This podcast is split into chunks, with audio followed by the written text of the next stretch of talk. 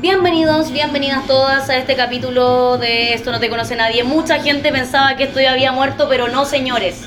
Hemos vuelto recargados para este año 2021 y me encuentro como siempre acompañada de mi amigo Carlos Solorza. ¿Cómo estás, querido Carlos? Estoy bien, mi ¿cómo estás tú? Excelente, porque se terminó un año de mierda, hay que decirlo. Empezamos otro. Empezamos otro de mierda, pero, pero yo creo que está difícil superar al, al anterior. Oh, Dejó la vara muy alta. No, no haría ningún. No, bueno, sí. no. Vamos a hablar enseguida de lo que nos convoca hoy día y podemos decir que efectivamente para ti o para mí este año incluso puede empeorar. Claro. Puede empeorar el anterior. No, porque yo cuando terminó el 2019 pensé, eh, hoy este año de mierda no puede ser peor. Y viene el 2020. Claro. Entonces ya. Y la vida te demuestra que siempre puede ser peor. Sí. Sí, mejor no a dar ningún... De hecho, yo este año ni siquiera leí ninguna de estas predicciones, que a veces lo hago, tengo que decirlo, eh, como un poco pa- para ver, de curiosidad nomás, no porque crea mucho, ni en el horóscopo chino y en todas esas cosas. Pero este año yo dije que voy a andar leyendo weá, da lo mismo, da lo mismo, que venga lo que venga. Es que ya. No sé, no sé, yo creo que no, ya no puede haber predicciones, ¿no? Claro, na- es tan incierto No, todo o que ni sea- siquiera la gente que es numeróloga, que lee el tarot, yo creo que es capaz de decirte qué va a pasar el Yo día de mañana. Yo soy querido, tendría un libro que diga Predicciones 2021. Y es un libro con la hoja en blanco. Nadie sabe qué tiene. Claro, 2021. nada, nadie sabe qué te va a deparar el sé que destino. la voy a patentar no ropa. Mi- nadie sabe qué va a deparar el destino, pero lo que sí sabemos es que al menos tenemos deportes para ver y para salir un poco del aburrimiento que ha sido el encierro, el semi-encierro, porque al final igual se puede salir, pero hay que andar con cuidado, no se puede ir a ninguna parte así como tan libremente, eh, en otros como en otros veranos, por Claro. ejemplo. Sí, Eh, aunque hay gente que hace fiestas en la playa, hay que decirlo, pero a nosotros no nos invitan a esas fiestas. de hecho, no, yo vengo llegando de Cachagua. ¿Ya? ¿Ahí tú Eh, fuiste con la Tere? Sí, ¿Y qué onda? ¿Y cómo lo pasaste? y con la Easy. Y la. Reineke. No, Reineque, la Reineque. Reineke, Reineke. Sí, es que me dijo Rine que ya eran 4 de la mañana. Tú ya, no. Tú dijiste como que qué. Claro. No, pero, pero, pero unos carretes muy finos, así que. Fino y elegante. No, fino, fino. Ya, nada elegante. No, elegante. Bueno, espero que no estés contagiado porque eso significa que mañana yo voy a hacer un contacto estrecho, así que Eh, por favor, mantén la distancia desde ahora un metro, bueno, estamos un metro más o menos, así que estamos bien, estamos Sí. bien. No, pero bien, empieza un nuevo año. eh, Ay, no sé, uno cuando empieza un nuevo año siempre tiene esperanza de que este año va a ser mejor, de que, de que te van a pasar cosas buenas. Claro. Y todavía tengo esa esperanza en el ámbito personal, Ah, más ya. no en el ámbito eh, deportivo. Deportivo, ya, que, pero- que- que pero- finalmente es lo que nos convoca hoy día. Pero deportivo futbolístico, Eh, porque claro, no sé si deportivo en general. No, deportivo depor- futbolístico. de futbolísticamente hablando. Sí, Ya. sí, porque Me, si- parece, me pasa algo parecido a ti. Si hablamos deportivo personal, sí, voy a mantener mi, el deporte personal como lo hacemos siempre. Claro, hay que ser deportista de bajo rendimiento, pero hay que hacer. Pero hay que hacer algo. Pero en lo que es el fútbol, uff. Y bueno, es la constante que viene del 2019 también, Sí, 2020. bueno, hay que decir, Sí, y yo creo que la gente que nos escucha hace rato ya se dio cuenta hace rato, que tú eres hincha de la Universidad de Chile, que yo soy hincha de Colo Colo. Eh, a pesar de, de nuestras diferencias absolutas en el fútbol, se puede convivir con gente de otros colores, bajo el marco del respeto, por supuesto. Aunque viene el clásico y ese, ese, ese partido y ese día siempre hay alguna cosita que molestar, si es que no pasa lo mismo que el último clásico, que fue un bodrio. Y va a pasar. Y probablemente va a ser muy fome. Como se viene dando la tónica de los clásicos también de la- del universitario y el de Colo Colo contra la Católica, que fueron dos partidos pero para dormir. eh, probablemente vamos a tener un, un partido así de mal, salvo creo yo que los dos equipos estén tan apremiados ese día que necesiten sí o sí ganarse, ganar los tres puntos y salgan a mostrar al- algo a la cancha. Mira, yo creo que ese clásico no pasa del 1-0.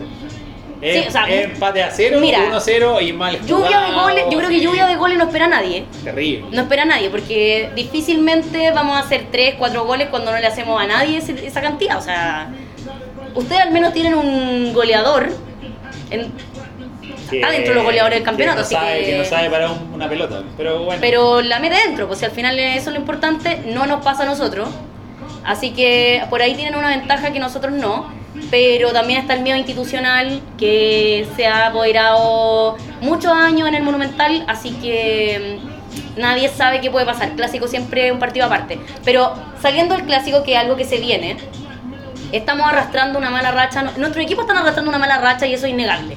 El 2019 y el 2020 fueron malos años para Claro. los dos equipos. Porque para la gente que nos escucha, hoy día vamos a hablar de deportes. Deportes, de los que nos gustan a nosotros, obviamente Sí, no de todos los deportes, sí. porque podríamos estar hablando hasta las 10 de la noche, Sí. podríamos estar hablando 10 horas aquí. Sí, no, vamos a hablar hoy día, vamos a decir la pauta. De hecho, hicimos una pauta. Una pauta que consta de tres títulos. Sí.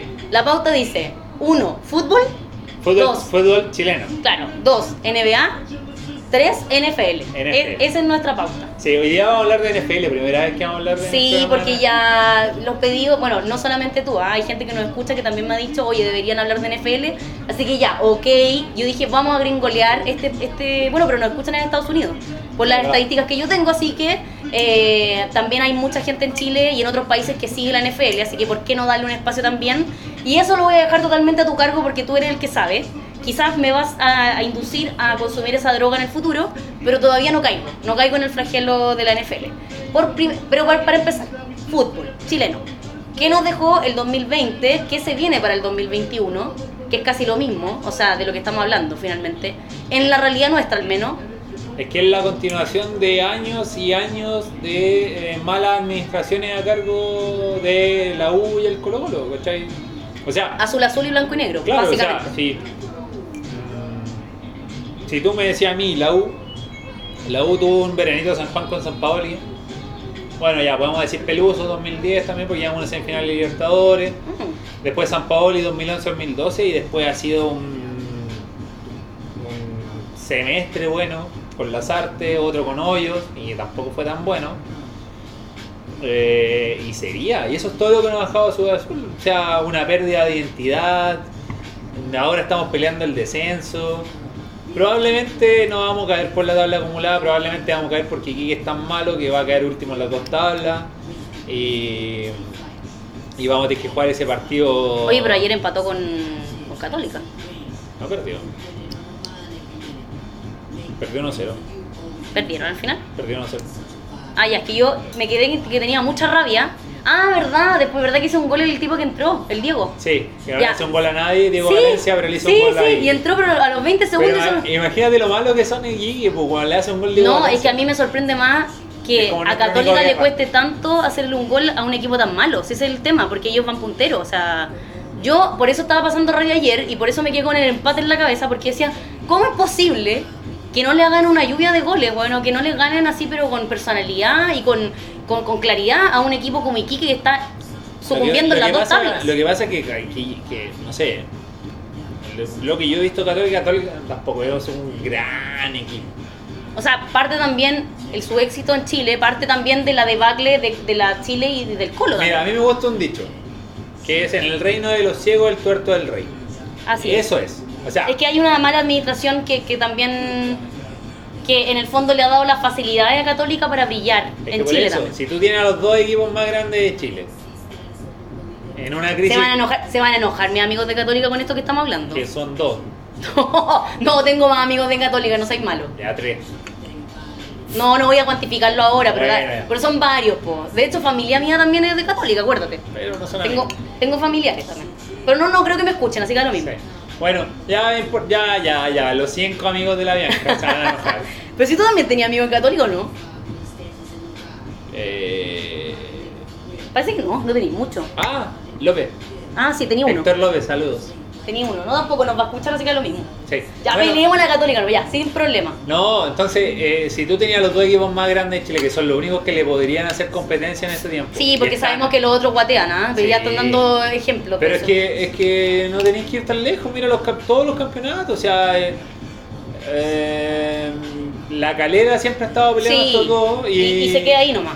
Y un equipo chico se va a caer. Y se, y se queda como en las ganas nomás, y en la intención de, y en el ser un poco candidato en algún momento, pero Mira, no, no pasa si, más. si fueran torneos cortos, probablemente Católica no hubiera sacado nunca el tricampeonato, porque en un equipo, en un torneo corto, un equipo chico se puede prender y mantenerse prendido durante toda esa ronda. Claro. Pero en un En, una- torneo un año le cuesta más. pero en un torneo largo se nota la diferencia de plantel, la diferencia de Lucas. Claro. Y bueno, no hay nada que hacer. Nada que hacer. Yo no- se, viene yo- el tri, se viene el tri de Católica. Yo no quiero criticar a Católica porque Católica tiene una institución sólida que ha sabido llevar sus finanzas, ¿cachai? Eh, Sí, es verdad. Ha, ha sabido contratar bien dentro de la realidad chilena Sí. y obviamente está viendo los frutos, pero tampoco vamos a decir que es el gran equipo que ha ganado, no sé, pues, que, ha, que ha hecho historia. No, pues, o sea, en ese caso estaríamos hablando de que debería estar en la situación de Coquimbo, por ejemplo, a punto de jugar una semifinal de ¿cachai? Sudamericana. No es un equipo que nosotros vamos a recordar de aquí a 10 años más. Claro. Bueno, aparte que es un equipo chico católico que no lo van a recordar nunca. Pero viste que, pero me estáis generando haters. Ya, pero, pero, pero tampoco, tampoco, o sea, mira, Católica puede salir tricampeón y si la U o el Colo bajan, esa No, si va a ser más noticia. Ya. No, si al final va a ser más noticia y eso Perdón- tam- y perdón eso que lo diga, No, pero eso, no, pero o sea, también a, a ellos también les duele eso. Que en el fondo siempre vamos a tener más pantalla, de que Católica, por mucho que esté haciendo cosas buenas, si, el- si nosotros estamos mal, como eh, la Chile o el Colo está mal, va a ser más noticia que, que lo bien que está Católica.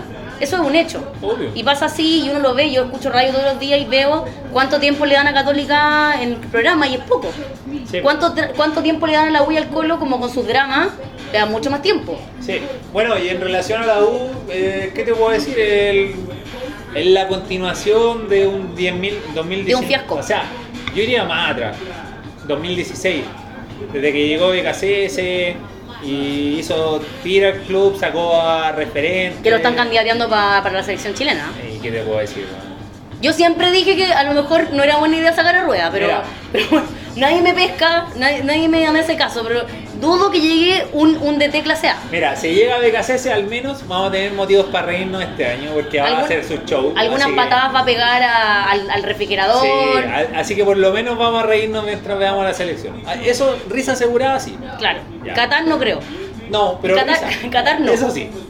Oye, Eh. a propósito de la caída de Colo Colo y la U y del mal momento que pasan, el otro día me junté con mi amiga esotérica, la Pasi, bueno, y me dijo, Saludos. saludos Pasita, ella me dijo, eh, está- estábamos hablando de la vida, obviamente como mi vida, eh, Colo Colo es una parte importante de mi vida, finalmente terminamos siempre hablando del Colo por alguna manera, porque me dice, oye, pero qué onda el Colo, Que ella no es muy futbolera, pero obviamente se entera porque las noticias a cada rato te dicen que Colo Colo está en, en la mierda, ¿Te, básicamente. te dio las cartas? No, pues no, Ah. no, me dijo, me dijo, oye, pero ¿qué onda Colo Colo? ¿Por qué, cómo- ¿Por qué está tan mal? Y ahí yo trato de contestarle, ¿cachai? Como la explicación, lo que estamos hablando un poco, malas decisiones, mezclado con el seguro de cesantía, con la pandemia, bla, bla, bla, y un montón de cosas. Y yo igual le decía, es un poco irracional todo esto, porque de todas maneras, si miráis el plantel de Colo Colo, no es así un fiasco, de hecho es el más caro de Chile. Entonces, explicaciones lógicas tampoco tengo tantas, ¿cachai? Porque por muy malas decisiones, deberían estar jugando mejor de lo que juegan. Yo sí tengo una explicación. Ya, espera. Y ella me decía, esta es la explicación esotérica. Ah, ya. Y ella me decía, ¿sabéis qué? Me calza caleta esto con el 2020, porque me dijo, el 2020 fue el año de la caída de los grandes. Me dijo, el 2020 es como la caída de los poderosos. Ya. Supone que eso es lo que iba como a, a, a pasar en el año, durante el año, o era una de las cosas importantes que iban a pasar el 2020, que se iban a revertir un poco las cosas y por fin iban a caer los que estaban arriba, ¿cachai? Entonces ella me decía, no me extraña que pase esto, porque primero Colo Colo es un equipo grande, qué sé yo, nunca, yo le decía, bueno, sería primera vez que estamos segunda, o sea, esta cuestión es histórica. Y me decía, y también está manejado por hueones que son empresarios grandes de Chile, po. Entonces le está yendo mal, po. No, no, me cuadra igual. Como Bueno, yo me decía, por el lado refuerza- esotérico me cuadra. Esto refuerza la teoría que el católico es un equipo chico.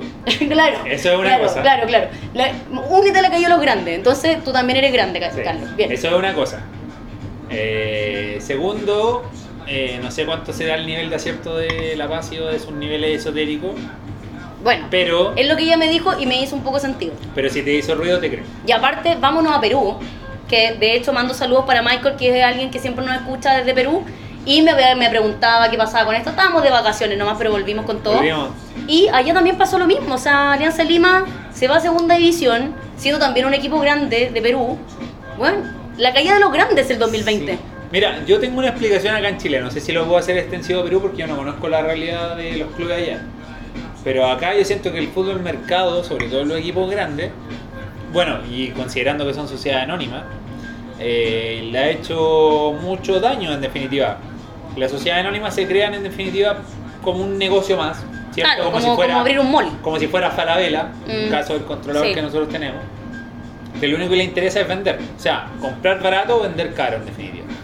Y eso va generando que eh, vas comprando jugadores que no tienen ninguna pertenencia con el club, que no les interesa la camiseta, que lo único que se quieren es ir fuera. Y eso yo lo veo en mi equipo. Yo el otro día... eh, a mí, ¿sabes qué? Sí, a mí, mira, lo, que me, genera más pena en definitiva que, y, y me daría lata, por ejemplo, ser cabro chico y crecer siendo hincha de la U ahora. Porque cuando yo crecí y fui hincha de la U, no ganábamos siempre. Pero siempre, cuando yo veía el partido, me sentía orgulloso del equipo porque yo sentía que las personas que estaban ahí estaban corriendo y dejándolo todo, ¿cachai? Como que mojaban la camiseta. Sí. Sí, sé que se utiliza mucho el mojar la camiseta como, Como un cliché. Como un cliché, pero de verdad yo sentía que los tipos se mataban por la camiseta, corrían detrás de ella, como que les gustaba jugar por la. Que es lo que uno espera un poco como hincha. ¿Cachai? Y, y ahora yo siento que eso no pasa. Siento que estos tipos van, juegan. El otro día con el partido con O'Higgins quedé súper preocupado, los sentía apáticos, como que Pero, no había pasión. pero a mí me pasa lo mismo. Yo Sí. creo que aparte, Pero por del- eso digo, yo creo aparte que de la sociedad anónima, yo creo que es un tema también del fútbol mercado que se instaló en todo el mundo.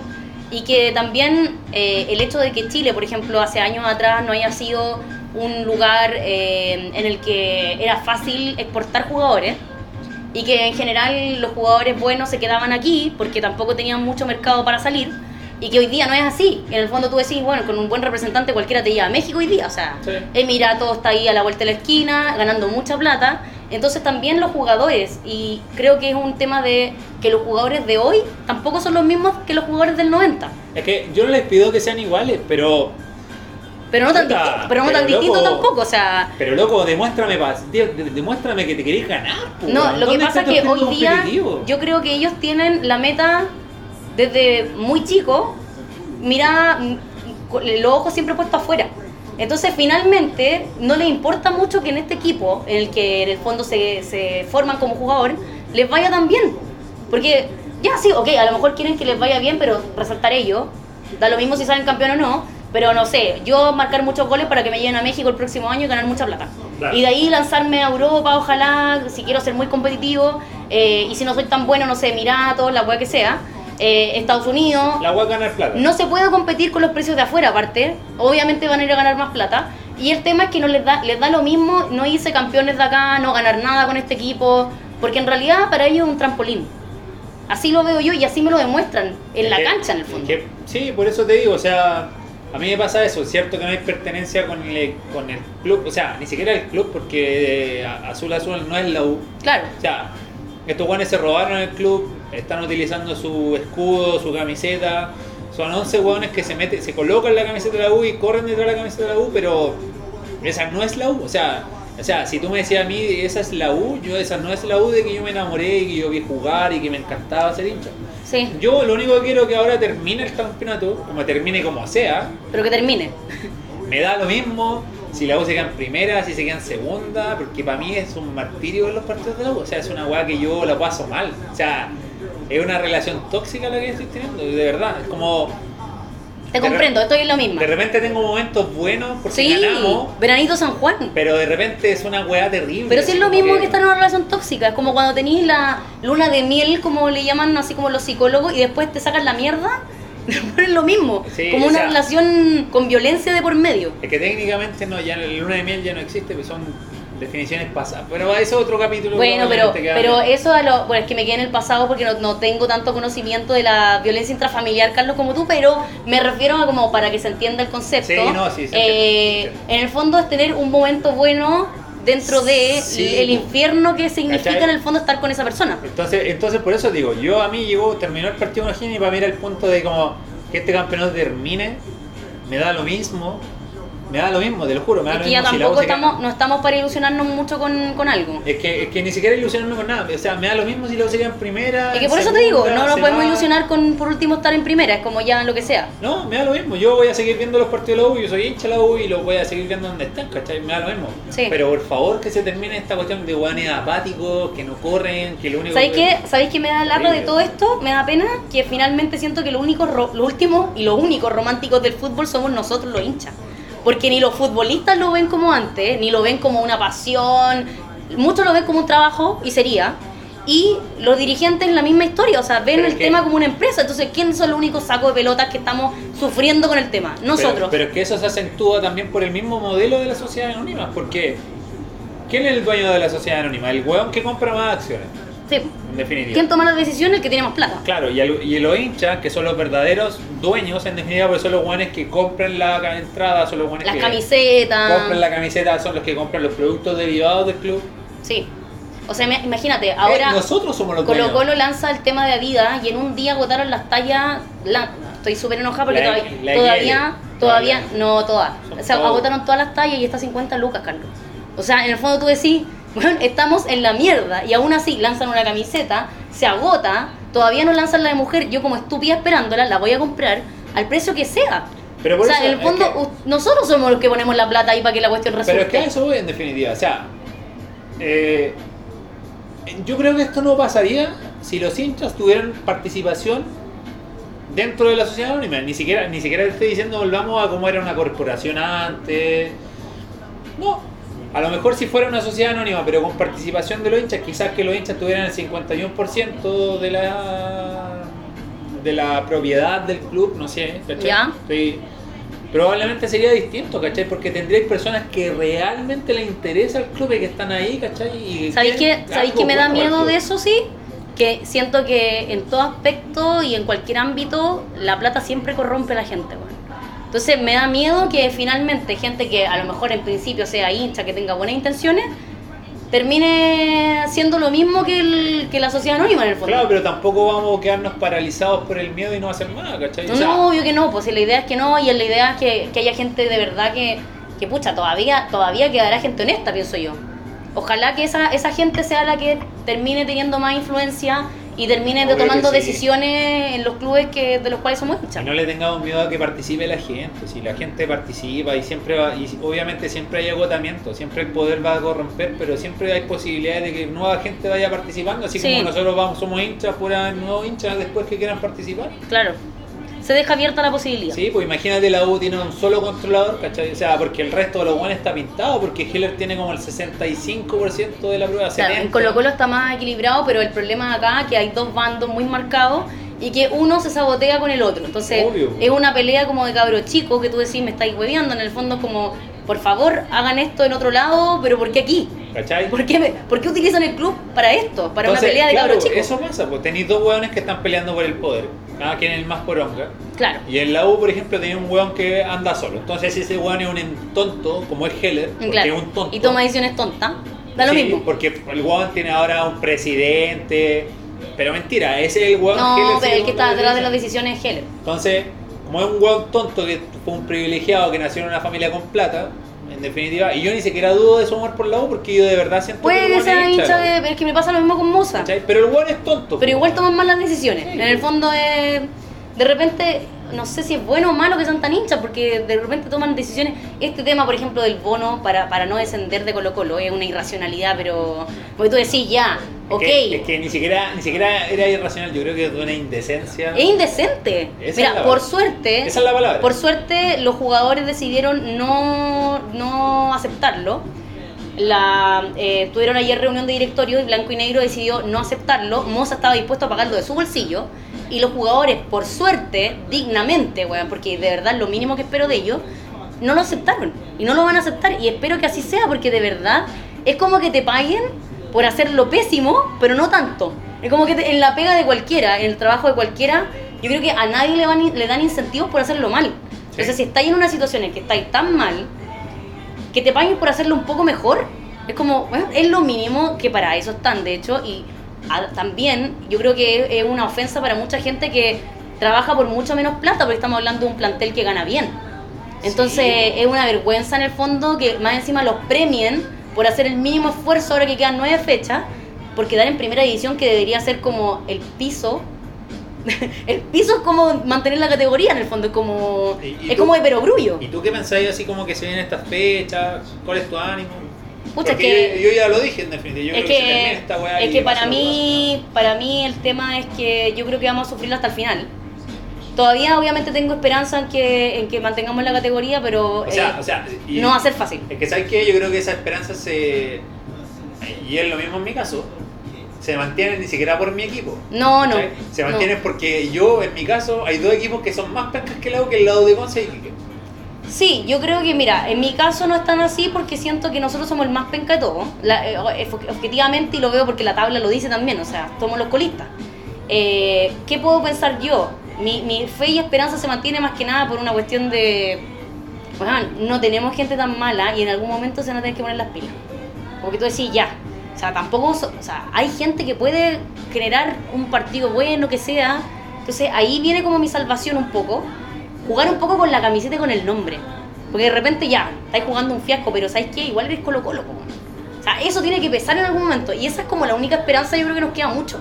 Porque en juego está mostrando algo pésimo, que uno dice, esta cuestión es digna de ni siquiera... He visto partidos mejores y mucho mejores en fútbol amateur.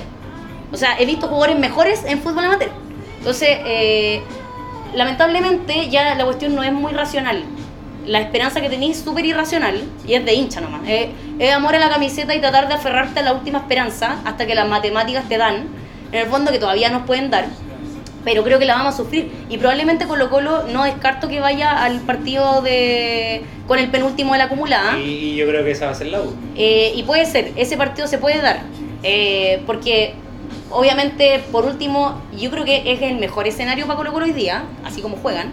eh, porque descender directo, de hecho, se termina hoy día la cuestión de descender directo, pero creo que nos podríamos salvar de eso todavía.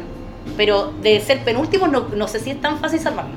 O sea, vamos a poder a lo mejor eh, escalar una posición, pero no sé si dos. Ahí ya me ya la, la pongo en duda. Sea, cada partido que pasa me convencen de que Sí, Yo, de que no hay mucho argumento futbolístico como ahora para hacerse tanta ilusión. Ese es el tema. bueno, tú al menos has sido una proyección.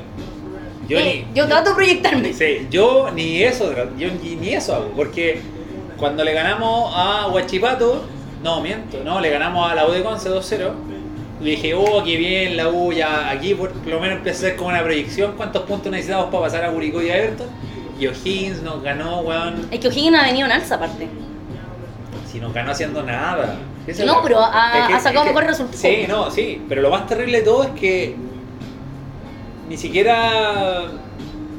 Bueno, O'Higgins no metió el gol al minuto 6, nos entregó la pelota al minuto 20. La U tuvo la pelota al 70 minutos Ya. y no hizo nada. Nada. Y tampoco era como una presión que tú veías y así como que. O sea, O'Higgins hizo la pega nomás. Hizo el gol. Sí, que era lo importante. porque sabían que haciendo el gol estaban. Sí. ¿Cachai? Entonces yo dejé, yo desde ese momento dije, no hago ni una proyección. Que pase lo que tenga que pasar. Aquí yo A ya. morir nomás.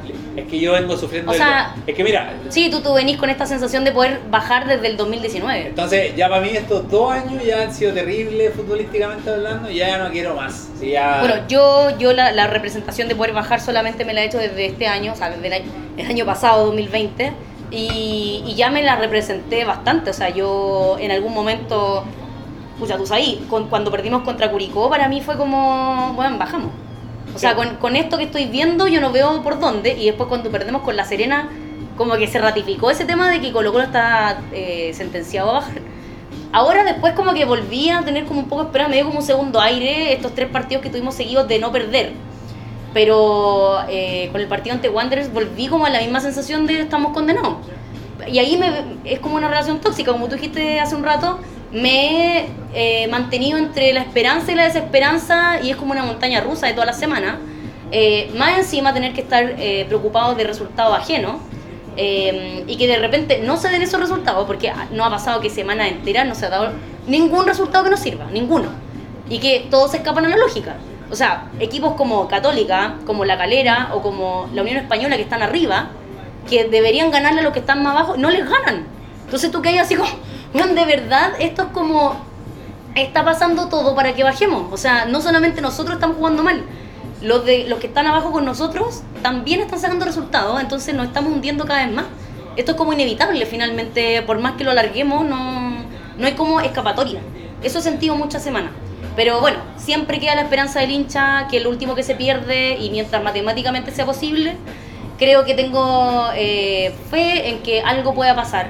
No por secretaría, porque no quiero ganar por secretaría, esa cuestión la tengo clara. No quiero que dejen el campeonato atacado, que no haya... des- No, me quiero salvar en cancha o quiero bajar derechamente, pero no quiero, no quiero que nadie nos ayude, eso lo tengo claro. Eh, por una cuestión que, eh, principios míos de la vida, de no hacer trampa, no me, no me gusta ese tema.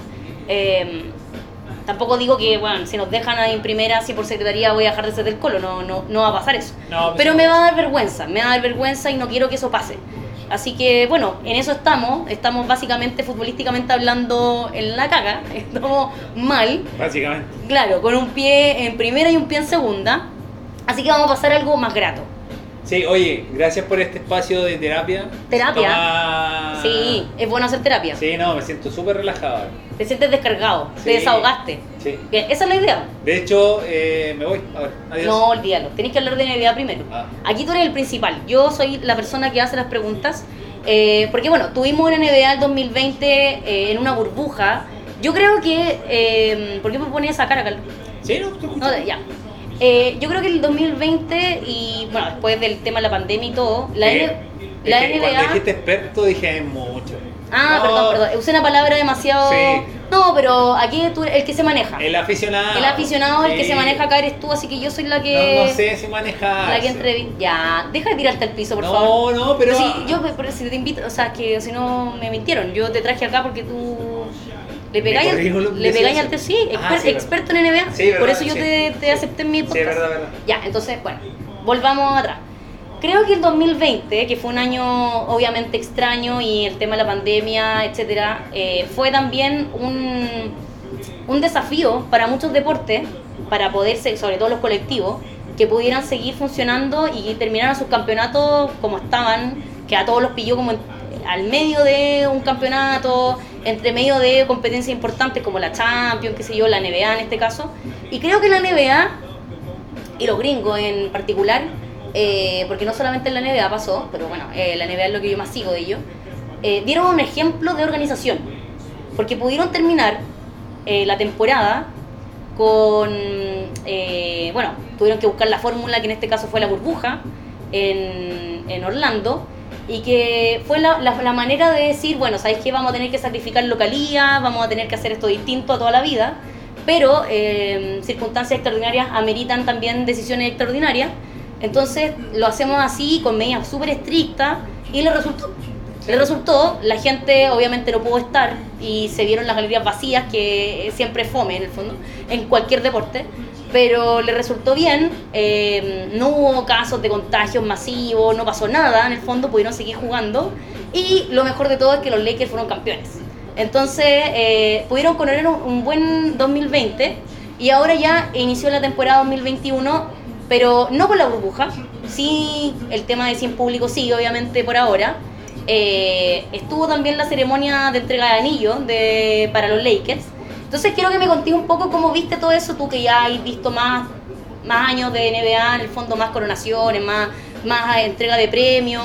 Eh, si, si sientes que en el fondo la pandemia cambió mucho el tema o, o en el fondo todo eso estuvo a la altura de, de siempre. O sea, o sea, sí, hubo un ¿Se, cambio. ade- se porque- adecuaron bien o no? O sea, hubo un cambio porque en definitiva cada vez que se hacía la ceremonia de entrega de anillo siempre estaba el público. Claro, los estadios, no sé, pues de NBA tienen en promedio 20.000 personas, claro. 20, 25 Es como uno de fútbol acá en Chile. Claro, entonces están las familias de los jugadores. En este caso estuvieron ahí con video nomás. Claro, pero no es lo mismo, siempre hay un sentido de lejanía en definitiva que, Claro. no, que nunca te va a compensar el hecho de tener al hincha, a la familia ahí presente. Sí. Pero, incluso con todas esas limitaciones, eh, creo que fue una buena ceremonia y... No sé, yo, yo siento que lo, lo que se disfrutó, a mí me gustó en definitiva. Fue bonita la ceremonia, a mí también me gustó. Sí, no, pero no- obviamente nunca va a superar. Y yo creo que los jugadores también lo sienten así. Por ejemplo, eh, cada vez que un equipo cierto profesional en Estados Unidos, por ejemplo ahora los Lakers, eh, cada vez que salen campeones se hace un desfile. ¿Cachai? Que ellos desfilan por la ciudad, van en un auto. Ah, claro. Cuando ganan la Champions, lo mismo. Sí, Y ahora eso tampoco se pudo hacer, ¿cachai? Mm. Se- esas cosas se perdieron. De hecho, hay una entrevista de LeBron ahí que se hizo, que está en YouTube, eh, en la cual él decía, porque que le daba lata eh, que sus compañeros que ganaban por primera vez un anillo no pudieran ver eso y sentirlo. Sí, es verdad. El contacto con la gente, la- la- el, el desfile, eh, esa, la, la entrega de los anillos, que no pudieran tener esa sensación porque era muy...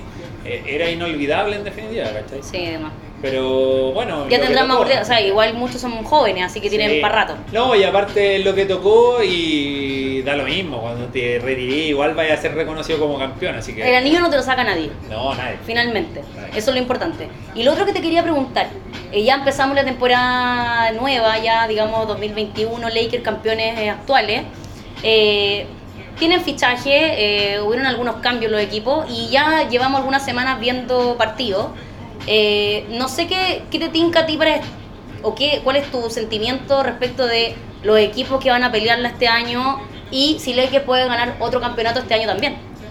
O sea, cuando partió la temporada, habían ciertos eh, equipos que uno pensaba eh, o que los proyectaba bien, ¿Ya? obviamente en la teoría, por los cambios que hicieron, por ejemplo, Atlanta Hawks, eh, que hicieron bastantes cambios, trajeron a Bogdanovich, no, eh, bueno, y rodearon a Trey Young de distintos jugadores, en definitiva, eh, que le permitían y, y en definitiva que el equipo avanzara a posiciones de playoff. Y el equipo ha estado jugando súper bien, en definitiva, ahora tiene un récord ganado. Lo mismo Brooklyn Nets, íbamos a Kyrie Irving, ¿cierto? Y Kevin Durant venían de sus lesiones, entonces obviamente el equipo iba a subir, como lo que está pasando, que es un animador en la conferencia este. Entonces, en definitiva, ciertos equipos que tú en teoría pensabas que iban a ser buenos, eso se está cumpliendo en definitiva. Eh, a mí me sorprendió también eh, un poco eh, cómo están los Philadelphia 76ers, eh, que si bien tienen buenos nombres, su dinámica como equipo, su química como equipo, el año pasado no estuvo tan bien. De hecho, despidieron al entrenador, a Brett Brown, y ahora trajeron a Doc Rivers. Y bueno, eh, tienen el mejor récord de la conferencia este en este momento, así que ese también es un- una sorpresa para mí. No pensé que iban a adquirir esa química tan rápido. Igual van nueve partidos, tampoco Claro. es una muestra tan grande, pero eh, va bien. Por lo que se ve. Sí. Y eh, bueno, Celtics, Heat, son, van a ser animadores obviamente de, de Miami Heat sigue ahí.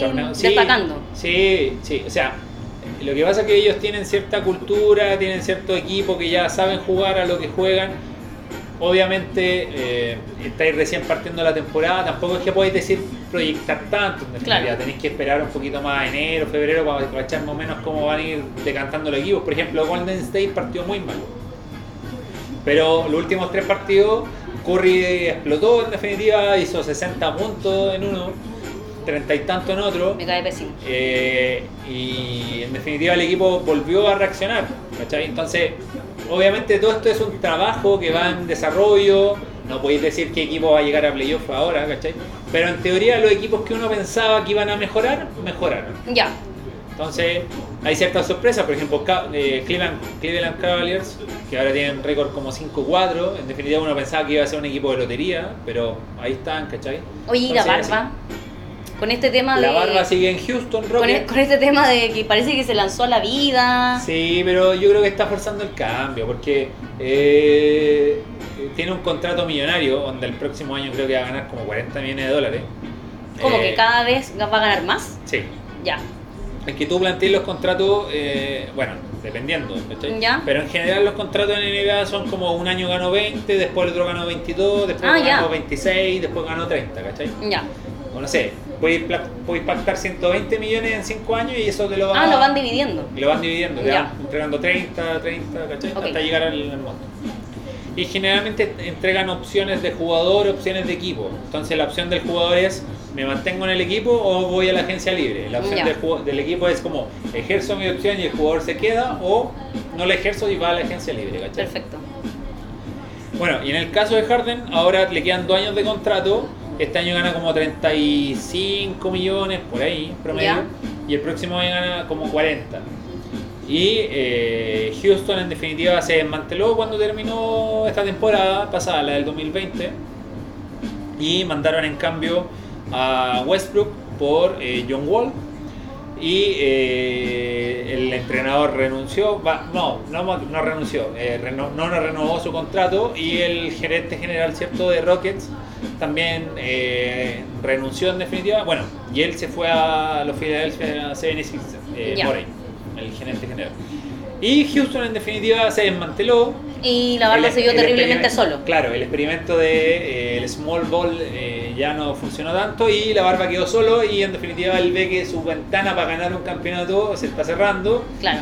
Y el Juan se quiere puro ir. Pero renunciar tampoco es fácil. Pero es que, ¿qué va a hacer? Houston lo corta, pero cuando cuando Houston corta o despide a un jugador, ese dinero que tiene asegurado en su contrato queda para ellos. Ellos tienen que pagarlo, en definitiva. ¿Cachai? Ya. Porque ellos hicieron el contrato con el jugador. Ah.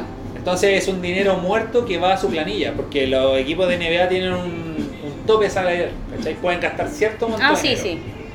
Y si se pasan de ese tope, tienen que pagar un impuesto de lujo. Sí. Entonces si lo cortan, ah, van a tener que pagarle el sueldo y no van a tener a jugar en el equipo.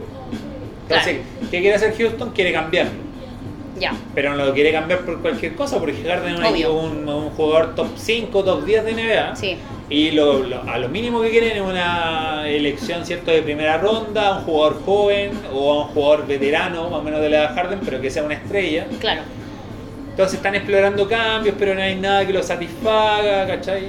Difícil. Se decía que, Harden a lo mejor podía irse a los 76ers, ¿cierto? Porque estaba el anterior gerente general que lo llevó a los Rockets. Ah, claro. Eh, pero... ¿Y esos cambios hasta cuándo se pueden hacer? Se puede, es que ahora con todos estos cambios de la pandemia, todos los plazos se acortaron, ¿cierto? Y se, todo se, se... Por ejemplo, antes se podía hacer hasta como marzo, cambio. No, miento, febrero. O sea, tenía ahí como un mes y medio para hacer... No, porque la temporada antes partía en octubre. Ah, estamos hablando ya, con los plazos de antes. Claro. Ahora todo esto se condensó, entonces la verdad no tengo como porque de verdad son fueron muchos cambios que se hicieron. Mm. Ya. Eh, ya, pero todavía está en plazo para poder irse. Porque de podría hecho, pasar. De hecho, la temporada de NBA en formato normal son 82 partidos. Ya. Yeah. Y ahora son 72 este. Ya. Yeah. ¿Cachai? De partida, ese es un cambio que se Claro, entonces si ya es más corto eso, obviamente el plazo para hacer cambio también va a ser más corto. ¿Cachai? De hecho, ahora. La temporada regular es más corta. De, es, más, es, corta. De hecho, ahora a los playoffs clasifican los de, del 1 al 7 y del 8, 9 y 10 tienen que jugar un mini torneo entre ellos. Ya. Para elegir al, al 8. Al 8. Ya. ¿Cachai? Entonces, hay distintos cambios que se fueron haciendo por todo este tema de la pandemia. Claro. Adecuar eh. Pero bueno, al final, entonces Harden todavía no tiene las puertas totalmente cerradas como para irse de, claro, de Houston Rockets. Claro, claro. Y yo creo que es difícil que se vaya a algún otro equipo. Sinceramente, por el monto de dinero que tiene asegurado los claro. Hacerlo calzar en algún equipo es difícil. Sí. Eh, y aparte Houston igual yo le daría tiempo al equipo que tiene. No, me parece que tenga tan mal equipo. Ya, podrían pelearla igual, o sea, tampoco está tan perdido. O sea, o sea, no sé si pelearla. Probablemente no gane un campeonato. Ya. Pero no sé si dio un mal equipo. Como que digamos que los tipos no van a llegar a Como que son un fiasco y en realidad está terriblemente solo para jugar solo y todo eso. Pero otra cosa que me importa mucho, Lakers. Han habido algunos cambios ¿Los veis como posibles, potenciales? lo- lo único, mi predicción es que este año el MVP Luca Doncic. Ah, ya, te- te- pero te tiraste. Estamos partiendo, estamos partiendo. Anótelo. Luca Doncic, ya, pero eso no es algo personal porque a ti te gusta mucho Luca Doncic. No, no, no, no, o sea, objetivamente estáis pensando objetivamente, en que objetivamente, puede ser el... Porque mira, todos podrían decir Giannis un tercero, pero yo no creo. No creo. Y yo creo que le, a la NBA le interesa tener una nueva estrella que genere como la porque, No, porque claro, porque LeBron James ya está, retirándose, pues, si se va a retirar luego. ¿Cachai? Entonces, ¿quién le conviene que sea Alguien joven? Sí, alguien, alguien joven, cumple venga, con los requisitos. Que lleve a su equipo a playoff. Y Luca creo que cumple esas condiciones. Yo sinceramente creo que el MVP este año va a ser Luca Mira, ¿cuándo vamos a ver eso más o menos? Como para después retroceder a este capítulo para saber si le chuntaste o no. finales de temporada, cuando ya esté en ¿Pero cuándo eso? En este, este año? ¿Junio? Ah, ya, ya, ok, vamos a volver a. Porque, sí, porque tú sabes que yo olvido todo, así que vamos a tener. que los playoffs este año dirían terminar en julio. Ya, yo voy a volver obviamente a escuchar esto para saber, pero no, pero es, creo que este favoritismo. No, este, este favoritismo por Luca Doncic lo conozco, así que probablemente me voy a acordar de que es tu candidato. Eh, y quiero saber si Lakers es tu candidato para campeonar este año sea, o no. Si lo respetan las lesiones y todo, obviamente. No, sí, obviamente, ya. Si sigue así como está, digamos, jugando regularmente y todo. Y si deja de pelear tanto y empieza a meter mal el triple. Ya, pero llámalo y dale esos consejos. Tienes que comunicarte con él para decirle. Que está muy, está muy, peleado, ¿no? Anda con la mecha corta. Sí. Y tiene, cara, y tiene cara de niño bueno. Igual no lo puedo juzgar, pues yo también. Sí, soy- obvio. soy. Pero, pero tiene cara de niño bueno. Tiene la pura cara, por eso. Igual tiene su genio. Como, oye, pero Lakers campeón este año sí o no. ¿Son tus candidatos o, al- o va a estar No, dentro de los candidatos? el candidato número uno. Ah, ya, tú este año no lo Sí. porque acuérdate que el año pasado me decías que, Es que no, es que- era difícil. Es que el equipo que tenía el año pasado a mí no me generaba tanta confianza. Ya, ¿ya? Eh, pero si yo comparo, yo, yo comparo el equipo que tenía el año pasado, que fue campeón, con el equipo que tiene este año, para mí el equipo que tiene este año es mejor. es mejor. Ya, entonces debería. ¿Hay cachado ese dicho que los ricos se hicieron más ricos? Sí, Ya. Eso me pasa ahora. ya. Probablemente le fue bien con la pandemia entonces. Es que también el efecto eh, Lebron, o sea, a ver, ¿cómo decirlo? El año pasado, ¿cierto? Lebron tenía que ganar un campeonato para, para obviamente, porque tú caché que esto es día a día en definitiva, pues, la fama, el hecho de, de que los jugadores que están fuera de un equipo ven a un equipo y dicen, puta, si yo me voy a este equipo puedo ser campeón. Dije Claro. equipo muchas veces. Pero dale. Pero se entiende. Sí. Entonces, si veo a este team, Este grupo, claro, este grupo de players, claro. eh, puedo ser campeón. Entonces, obviamente, LeBron y Anthony Davis, si bien son el, eran un top 5 jugadores, o sea, pues tú puedes decir LeBron 1, 2, está ahí. Pero por ahí. y o uno o dos. Y Davis debe ser el mejor hombre grande de la NBA, o sea, como jugando pivot a la pivot, debe ser el mejor. Si es que no es Nikola Jokic, está ahí. Ya, pegan el palo. Pero de que son los, me- están entre los cinco mejores eh, jugadores de la NBA, sí. Sí, pues y al final si tenían los dos juntos como... ¿Cachai? Entonces, Ah, pero ¿qué tenían que hacer? Tenían que validarse. sí. Y eso hicieron el año pasado. Ganaron campeonato, se validaron y en definitiva, ¿qué hace? Que todo esto es un efecto dominó en definitiva. Porque si salís campeón, los mejores jugadores van a querer ir a jugar al equipo campeón en definitiva. Exacto. Entonces, A los que tengamos más posibilidades de salir campeón. Claro. Y entonces Lakers, si bien perdió jugadores, incorporó jugadores que para mí son mejores que los que perdieron. Tal vez quizás Rondo, Ya, pero por un tema más que nada de inteligencia, ¿cierto? Para jugar, ¿cachai? Como saber qué hacer en el momento determinado, la experiencia de campeonato. sí. Pero incorporar a Dennis Schroeder, a, a Marc Gasol, a Matthews, ¿cachai? Entonces, eh, creo que es una mejora en relación a los jugadores que tenía. Eh, y bueno, en teoría, debe- en teoría son los favoritos y deberían ganar el campeonato de este año nuevamente. Pero, O pelearla al menos, ¿ah? Estar ahí... No, no, para mí deberían, para mí son los grandes favoritos, deberían ganar. Pero obviamente. Es que eh, nunca se sabe, Carlos. no, sí, pues, pero obviamente depende de la química que va a desarrollar el equipo, ¿cachai? Eh, de que lo respeten las lesiones. Y. eh, bueno, Las lesiones siempre son algo, bueno, que voy a retroceder a Colo Colo, pero son eh, imprevistos que de repente te- de verdad te pueden... Pucha, un campeonato echártelo a perder completamente es lo que tú tenías planificado. sí, pues. Y ojo con Clippers, creo que Cli- Clippers es un mejor equipo que el año pasado.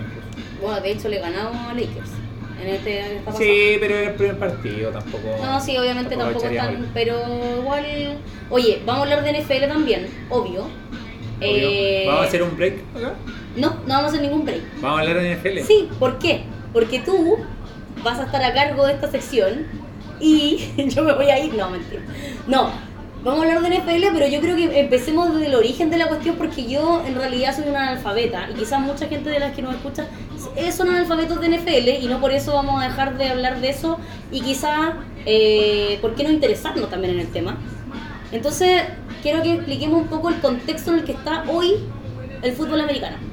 Que en el fondo la NFL, Estados Unidos, Gringolandia, qué sé yo, allá es muy popular, acá quizás no tanto, pero hay muchos seguidores también. El Super Bowl también le ha ayudado mucho a la NFL a salir al extranjero, porque también es un show, bueno, al final es un partido, pero que incluye un show que, que, que siempre es tema.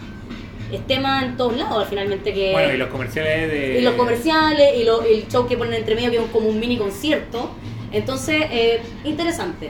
Pero eso, básicamente, primero cuéntame en qué está hoy. Bueno, eh, hoy día la NFL está empezando los playoffs. Este fin de semana eh, son la ronda de comodines de.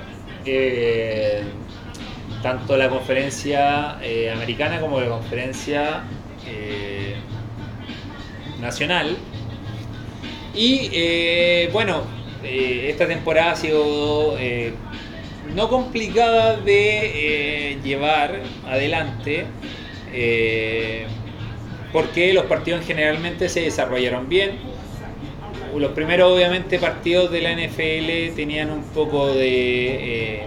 no fueron tan buenos de nivel, obviamente, porque por el tema COVID no pudieron desarrollar todas las prácticas, pero al finalmente. Tuve una temporada de nivel a mi gusto, yo la disfruté bastante. Los últimos partidos. eh, eh, nos entregaron varias emociones, como por ejemplo Cleveland llegando a playoffs que no llegaba desde el 2002. Y bueno, este fin de semana hay que eh, probar esta modificación que se hizo a la regla, ¿cierto? De que solo el primer sembrado de cada conferencia iba a descansar y el resto tiene que jugar. Eso obviamente podría llevarnos a cierta sorpresa, no sé cuánta, eh, pero se ve interesante este nuevo formato. Eh, sí me gustaría, por ejemplo, que cambiaran el tema de los líderes divisionales, que cada, cada que tengan asegurada la localidad, eso no me agrada porque genera que conferencias muy malas, como es eh, la, OE la, la conferencia de Nueva York, de Filadelfia, de Washington y de Dallas, que fue asquerosa este año, eh, permitan ser locales contra equipos que tienen mejor récord que ellos. Oye, pregunta. Yo que soy un analfabeta de esto. ¿Estas conferencias se ordenan un poco como en la NBA o nada que ver?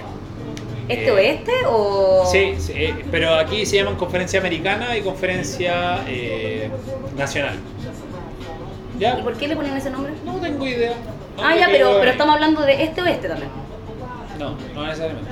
Ah, ya. Van por cercanías también Ah, ya, están distintamente ordenadas, pero al final igual les dividieron el país en dos en el fondo. Sí, pero más por cercanía geográfica. Ya. Y eh, no sé qué querés que te. Porque yo estaba hablando ahora. Estamos en los que, playoffs. Sí, que esta, que esta semana empiezan los playoffs. Ya. Eh, O sea, debería terminarse cuándo esta competencia. Es que esto ya está calendarizado. Entonces, esta semana es la ronda de comodines, la próxima es la ronda divisional, ¿Ya? la próxima es la final de conferencia. Tenemos una semana que es de descanso Ya. y luego la segunda semana, ¿cierto? Que, que de esa semana de descanso viene el Super Bowl. Entonces, esto estaría terminando a mediados de febrero. Ah, le queda re poco. Oye, Sí. ¿y el Super Bowl ya qué onda? ¿No, no va con público, me imagino, este año? Ya no... Es que eso depende de las determinaciones de la autoridad de cada eh, estado, en definitiva. Por Ah, ejemplo, en Florida dejaron jugar con público, ¿cachai? Por ejemplo, Tampa Bay tenía público, Ah. Miami tenía público, eh, Cleveland, por ejemplo, tenía público, que eso, ellos, ellos están como en el área de Cincinnati, ¿cachai? Ya, De Ohio, perdón. Entonces, va a depender como de la autoridad sanitaria, ya. De aquí, bueno, también uno nunca sabe qué vamos a estar en febrero, pues sí. Pero lo interesante de este año, eh, como ya te había dicho, es que este año, eh, porque antes, lo- el formato que existía antes, que eran los primeros dos sembrados, el 1 y el 2, de cada conferencia descansaban. Ya. Y jugaba el 3 con el 6 y el 4 con el 5 jugaban esta ronda de comodines que se llama. Ya. ¿ya? Ahora eso cambió, en definitiva, y se integró otro equipo, o sea, ahora llegamos hasta el 7 y el 2 ahora va a jugar. ¿Cachai? Ya, perfecto. Entonces, eh, ahora solo descansa el primer sembrado y eh, que en el caso de la conferencia eh, eh, americana es Kansas City, Appendicity. Ah, Ay, no. Eso es como un chiste de mi papá, Carlos. Eso es un buen chiste. No, no. Es como los chistes de mi papá, que son como el chiste corto, pero. Eso es un buen chiste. Bueno, Kansas City Ya. y eh, la. ah, eh, ya dije americana, hoy se me olvida el nombre. La conferencia nacional, se me olvida nacional. Ya. eh, Green Bay. ¿Ya? Entonces ahora. eh, y bueno, ¿qué, ¿cuál es la ventaja obviamente de ser el número uno? Que vaya a ser local en todos los partidos que jueguen playoff. Ah, perfecto. ¿Ya? Y bueno, y el Super Bowl solamente es un escenario neutro. Mm. ¿ya? Y nada, pues. Oye, ¿quién es este cabro que gana muchas veces en la vida? No estoy muy desactualizada. ¿Quién? ¿Tom Brady? ¿Sí? ¿Qué de Tom Brady? Ya era un cabro, sí, tiene 41. No, pues si dije un cabro, yo sabiendo que no. Tiene su año el cabro, po. pero somos unos cabros, pues si al final de 30 y tantos. Es que sabes que Los 40 son los nuevos es que 30. El 2020 fue un año tan brígido. eh, eh, bueno, saludo a Pipeño, porque a Pipeño le gusta la NFL. Pipe, saludos. ¿Pero tú crees que va a llegar hasta este minuto No para escuchar este esto? minuto. Ya, de hecho, no va a llegar a ni un minuto. Pero sí. No sé, yo también conozco gente que le gusta la NFL, pero no sé si todos van a llegar hasta este minuto para escucharlo. Pero, eh, como decíamos, el 2020 fue un año brígido y, por ejemplo, Tom Brady era un mariscal histórico de New England Patriots, ¿Sí? que es del, del 2002 más o menos, y es su mariscal titular. Y este año se fue el equipo y se fue a Tampa Bay Buccaneers y clasificaron a playoff y ahora juegan con Washington Redskins. Redskins. No sé, O sea, Washington. Porque Se ya fue, no el, se fue el equipo Sí, de siempre. porque ya no es Washington Redskins, porque era un apodo que ofendía a los aborígenes eh, americanos. Ya. Entonces ahora es solamente Washington Team y están buscando el nombre que colocar. Ah, ya. Y hace rato igual venía esa polémica de que querían cambiar el nombre del equipo porque son los piles rojas, ¿cachai? Es como decir como negro, ¿cachai? Ah, ya. Entonces es un apodo racista el nombre, ¿cachai? Claro. Washington Redskins. Entonces le, cambiaron- le van a cambiar el nombre. Ya. O sea, el tipo se fue, pero va a jugar hasta cuándo? Así como que tiene 41 y Es está que, en su es mejor que- es momento. que se ha cuidado bien No se le notan los 41 años. y, y no es un mariscal que dependa del envío profundo, por así decirlo, ¿cachai? Es como él juega mal, pase corto, a la zona intermedia Ya. y ha evitado los golpes terribles que a los... Porque el- tú Sí, porque que... es que el fútbol americano de verdad te puede dejar muy mal. Por eso. O sea, ¿te acordás O sea- de, la, de la serie, esta miniserie de Aaron Hernández? Sí. Que, Bueno, Tom que- Brady, Tom Brady jugó con él. Sí, que ahí salía que muchos eh, jugadores de fútbol americano quedaban con secuelas cerebrales por los golpes que recibían. Bueno, está esa Entonces tener película... 41 y todavía seguir jugando me parece como a lo mejor... Está esa película de Will Smith también, ¿cachai? Como... Ah, eso no lo he visto, ¿cuál es?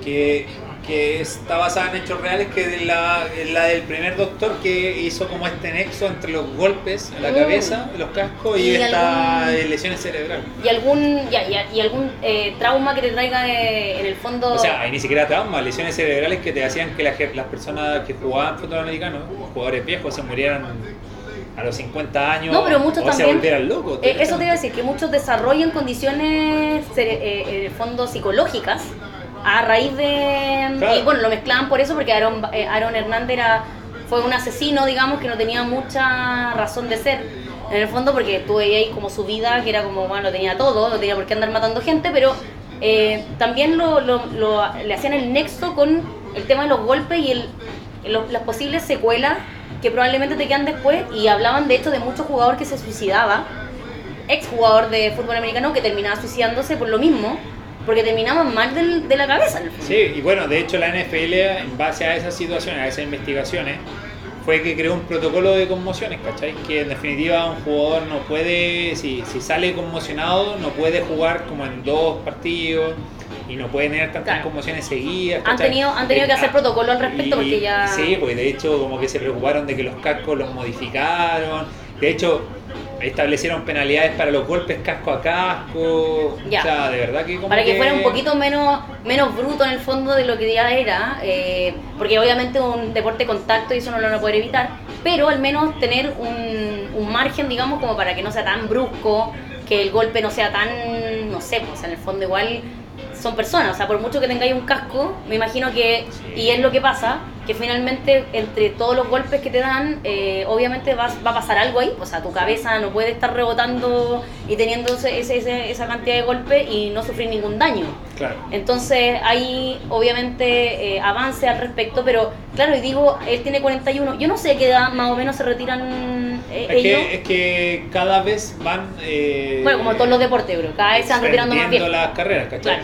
Pero generalmente los mariscales de campo eh, se retiran a los 38, 36. Es una posición en la que se pueden retirar más como Se- es que- es el que- arquero en el fútbol. Es que es una posición menos desgastante porque en definitiva juegan generalmente, porque tenéis como eh, mariscales de campo que son más móviles, en definitiva, que pueden correr, que pueden hacer más cosas. Ya. Eh, y bueno, generalmente ahora vienen hartos mariscal de campo así, pero él es como más un pasador de bolsillo que se llama, que se queda como protegiéndose con los linieros que lo, lo ayudan. Ya. Y él se queda como lanzando en ese sentido. No es, un- no es alguien rápido, no va a correr, no va a pasar, no sé, a cinco hueones. no Claro, entonces no tiene que correr como los 25 años en el fondo para seguir jugando. ¿Cachai? Entonces es un tipo que también sabe administrar mejor el juego, juega más al pase corto, a la zona intermedia, ¿cachai? La única lesión grave que tuvo fue una lesión en su rodilla, que perdió una temporada por eso. Ya, Pero- Eh, no ha tenido muchas lesiones y por eso también a los 41 puede estar en condiciones de seguir jugando Claro. al primer nivel. Y piensa también como un tema como LeBron James, ¿cachai? Que son atletas de elite que los buenos invierten en su cuerpo, en Caleta. ¿cachai? De hecho, no me acuerdo cuántos millones eran, pero el otro día viendo un partido de los Lakers decían la cantidad de millones que LeBron James eh, gastaba año a año en su preparación física y los mismos comentaristas decían, oye, qué bien gastaba hasta la plata. Porque ahí se ve y es cosa de ver un partido para saber que a los 35 años está, pero En y perfectas condiciones. digo, entonces, eh, los tipos invierten, se cuidan más. hay más avances antes. tecnológicos también. Claro. O sea, por algo antes, no sé, cualquier deportista, futbolista o tenista o lo que sea, de, bueno, lo digo por los deportes que yo sigo más, eh, 32 años ya estaba ahí como retirándote, me acuerdo cuando, no sé, los 90, al principio de los 2000, era como la edad normal. Tú hoy día 30, 35 podía ser ya, así como alguien muy audaz. Hoy día tú decís 35 y está como, oye, no lo estáis retirando a los 35. No, Sabéis que te queda poco, pero tampoco es como ya, tenéis 35, mírate el carnet. No, no es eso en el fondo. Sí. Así que nada, pues eso con la NFL, deporte muy entre- interesante, entretenido de ver, un deporte muy cambiante. Eh, Ya, este es el momento en que Carlos Sorosa vende la NFL, así que dale con todo. Véndenos la NFL. no, que A los mí, que no la vemos. A, mí lo que me, inter- a lo que me gusta mucho que es un deporte muy cambiante en el mismo partido, porque tenéis, por ejemplo, no sé, pues estáis viendo un partido van 27-0 y es como, ah, la vaya terminó. Claro, o sea, en cualquier, en cualquier deporte eso sería ya como chao. Es como terminó y de repente, y no, porque es, es como es un deporte, es un depor, es un partido largo en definitiva, son cuatro cuartos en definitiva de 15 minutos, eh, con tres tiempos fuera que se renuevan eh, a cada medio tiempo, porque se juega un cuarto, dos cuartos, medio tiempo, entonces tenéis seis tiempos fuera, por así decirlo. ¿Cuánto dura al final el partido completo? Se supone que una hora, pero lo que pasa es que van haciendo pausas. No, no, pero con pausa y todo. Así como, ya, yo quiero ver cuánto tiempo necesito para ver un partido. Eh, dos horas, Ya, un poquito más. ya, perfecto. Ya. Pero paran harto también para revisar jugadas y eso. Sí, por eso digo. Entonces Sí. van parando, van tirando castigo. Si te salís de la- del campo, también es si te salís solo, ¿cachai? Por ejemplo, si vais corriendo y no queréis que te peguen, te salís del campo, eso también para el reloj. Ya, Entonces el reloj igual va parando por ciertas cosas. Eh, dicho eso, es un deporte súper cambiante en ese sentido. Como 27-0, no. No creas todo, que por todo eso. puede pasar todavía. Claro. Y aparte es un deporte eh, que privilegia mucho la competencia, es muy equilibrado. Entonces quizás un equipo que fue muy malo este año, el próximo año va a ser muy bueno. Ya. ¿Cachai? No están Es como- siempre los mismos, los mismos todos los años y, Claro. Y aparte definiendo. es muy difícil ahora tener eso porque como van con los temas de los topes salariales y tenéis que ir eligiendo casi el jugador que vais contra renovando y este es como más difícil. O sea, eso mismo de los topes salariales le da un poco de eh, democracia un poco al tema de tanto la NBA como la NFL, porque finalmente eh, podríamos decir, si no le pusiéramos tope, imagínate, eh, el equipo que tiene más plata, como pasa en el fútbol O muchas sea, veces. o sea, El- yo creo lo que, que, pasa en el fútbol, ponte yo, yo creo que es una idea que deberían exportar. No una idea mala, al sí. fútbol. Porque si yo veo, por ejemplo, hoy día fútbol internacional, PSG, Manchester City, que son equipos que tú dices, Es que- ya, lo compró un jeque, tiene mucha plata, ¿y qué va a hacer? ¿Se va a llevar a los mejores futbolistas del planeta? Es que ¿sabes qué? ¿Y quién va a competir con Es eso? que ¿sabes qué? Yo creo que estamos llegando al punto, en definitiva, que tú tendrías que hacer una liga con los mejores equipos de cada club europeo, por ejemplo, y que jueguen ellos. Claro, porque ¿para qué van a jugar con los otros si no tienen por dónde? Ah, que, por ejemplo, estáis un sábado de la tarde, Barcelona-Elche. ¿Qué es esa weá? Ah, pues, Granada. Así como... En el fondo tú sabés para dónde va. No, pues, ¿cachai? Pero, por ejemplo, tú podéis ver, no sé, pues, eh, no sé, Cleveland Browns contra, eh, no sé, Miami Dolphins, por ejemplo, ¿cachai?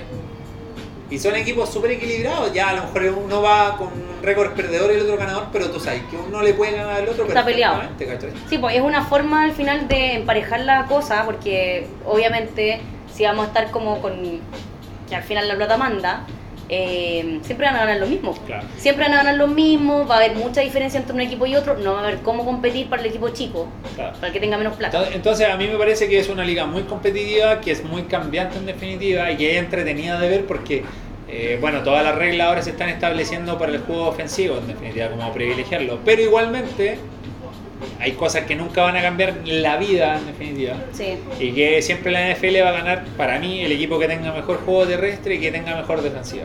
Independiente de que esté mejorando toda la regla ofensiva, siempre va a pasar eso. Porque en el momento de los Q, Sí, siempre eso es lo que manda.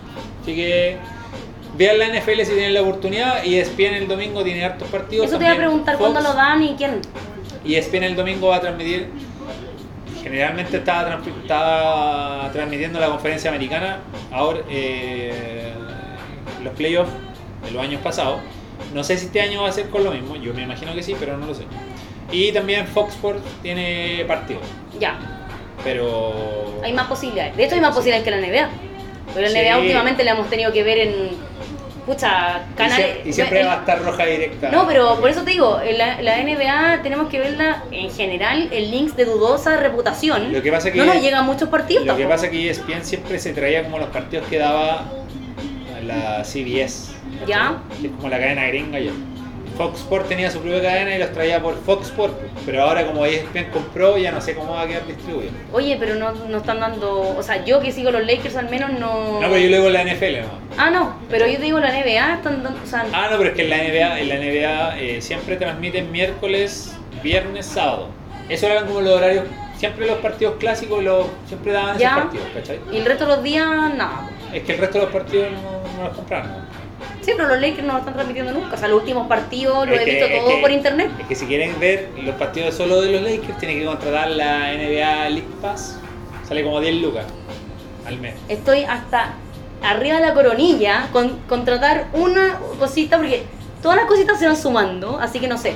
Creo que voy a seguir colgada de cualquier link que me den por Es que- internet, es que yo creo que no es aunque me llene de virus, aunque me llene- no porque siempre hay un link, siempre hay un link que te Sí. salva, así queda lo mismo. Uno tiene que buscar cómo, pero bueno, lo importante es seguir viendo estos deportes porque nos hacen bien al final, pasáis un rato, te dejáis de pensar en las noticias que son puras tragedias. O sea, de hecho, mi panorama al domingo va a ser NFL toda la tarde. como- es que sabéis que al final agradezco Va a ser comprarme almuerzo, sentarme a ver tele y ver la NFL. Agradezco en estos tiempos de que no se puede hacer mucho, sobre todo los fines de semana que nos tienen encerrados, eh, el tema de tener Netflix o Amazon o ver estos partidos que finalmente te sacan un poco de la rutina y viendo dos, tres, cuatro partidos al día te hiciste el día. El día se va volando en el fondo porque estáis muy entretenidos y claro, lo- con lo que implica cada partido, estáis, estáis listos con el día. Así que mejor panorama, comer, ver partidos, comer. Básicamente eso. Y dormir. Y dormir, descansar. Bueno, Ya, ya hagan media hora de deporte y va. Ah, sí, pues también. Bueno, nosotros pasamos de ser eh, espectadores pasivos en algún momento de nuestras vidas a también ser deportistas de bajo rendimiento, pero deportistas finalmente. Sí. Tres veces a la semana, aunque sea, no hace mal a nadie. Oye, yo esta Por, semana. por debo último, confesar- caminar. Esta semana debo confesar que he hecho solamente dos veces a la semana. Pero todavía queda semana. Sí. No, yo estoy igual, pero mañana, mañana me aplico y estoy. Eh, siempre tener alguna mm, alguna referencia o a lo mejor eh, algún deportista que a uno le guste como para poder inspirarse, como yo que puse a Michael Jordan al lado de mi puerta. Entonces cada vez que salgo de la casa, sobre todo cuando voy a correr, lo miro y digo, Air Jordan, por ti, por ti. Y me acuerdo de The Last Dance y me acuerdo de todo lo que entrenaba y todo el sacrificio. Y digo, ¿cómo yo no voy a ser capaz de correr media hora, po? Si al final se puede, po. Finalmente ¿Verdad? él me demostró que un ser humano, porque no es una máquina, un ser humano, puede hacerlo. Se puede llegar cada vez más lejos, se puede mejorar, se puede correr un kilómetro más cada semana, así que inspírense, inspírense, los invito a eso, antes que nos encierren, salgan a correr o salgan a hacer algún deporte que les guste porque eh, no es solo verlo echado, después lo veí echado, pero te sentí un poco más eh, completo, como decir, ya, no soy tan bosta en el fondo, también lo practico, así que no solamente lo veo. Luego de estas palabras no tengo nada más que agregar, más que Es despedirme. para que se inspiren. Sí, pues por eso. O sea, ya están inspirados. Frases inspiradas de- yo, yo- yo iba a decir algo más, pero después de eso no, no sé qué decir. Así que solo despedirme. Yo también. Eh, Hay que despedirse. sí. Creo que nos cumplimos con nuestra pauta. Fútbol, punto uno. Dos, NBA. Tres, NFL. Hablamos las tres cosas. Sí, Lo claro, cumplimos, lo hicimos. cumplimos. Ahora, ¿cómo le vamos a poner al, al, al capítulo? No tengo idea, porque no sé cómo vamos a mezclar las tres cosas, pero se nos va a ocurrir cómo. Dejen sus sugerencias en los comentarios. No se pueden hacer comentarios en, Ah, en. Spotify más encima. Ah. No, si vamos a tener que. Mira, vamos, nos vamos a dar el tiempo para que algo salga. Pero algo va a salir, tranquilidad. Yo tengo algo pensado, no sé si es lo más idóneo, pero le vamos a poner algún nombre y alguna foto a este capítulo. Después de eso, nada más que despedirnos. Ahora hablamos de deporte, porque hace rato no hablábamos de deporte, hay que decirlo. Prontamente vamos a hablar de cine con Juan el Cinéfilo, si es que no, nos pesca algún día, porque parece que está teniendo mucha, muchos pedidos. Aparte viene su cumpleaños ahora. También, entonces está complicado. Pero si no, vamos a hacer lo que podamos entre nosotros. Es verdad. Porque vamos a seguir, obviamente, el break se acabó. Y esto sigue, y esto continúa como estaba antes. ¿ah? Hay capítulos más seguidos porque la gente está esperando nuestros capítulos. Aunque usted no lo crea. No, si yo te Yo creo. tampoco lo creía. Ah, no, pero. No, hay gente que me preguntó en este tiempo por qué no, no subíamos. No subíamos programas, así que eh, no pasó desapercibido nuestras vacaciones, nuestras mini vacaciones. Así que despedimos el capítulo y próximamente hablaremos de cine y otros temas, o hablaremos de cualquier cosa en realidad, porque como esto se llama No te conoce nadie, en realidad la idea es dejarlo abierto a cualquier tema. Adiós. Chao, que estén bien.